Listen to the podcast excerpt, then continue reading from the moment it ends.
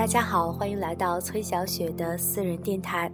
在我们的一生中呢，会遇到很多很多的人，有的人呢可能只是匆匆路过的过客，而有的人呢会驻足下来陪你度过每一段时光。此时此刻，你在想着谁？是否和这个人在一起呢？如果你想念一个人，又会怎样去表达呢？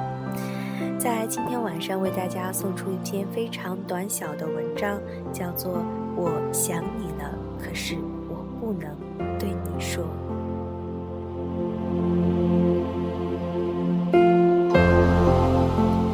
我想你了，可是我不能对你说。就像开满梨花的树上，永远不可能结出苹果。我想你了，可是我不能对你说。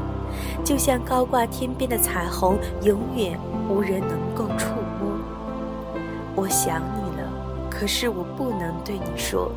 就像火车的轨道，永远不会有轮船驶过。我想你了，可我真的不能对你说，怕只怕说了对你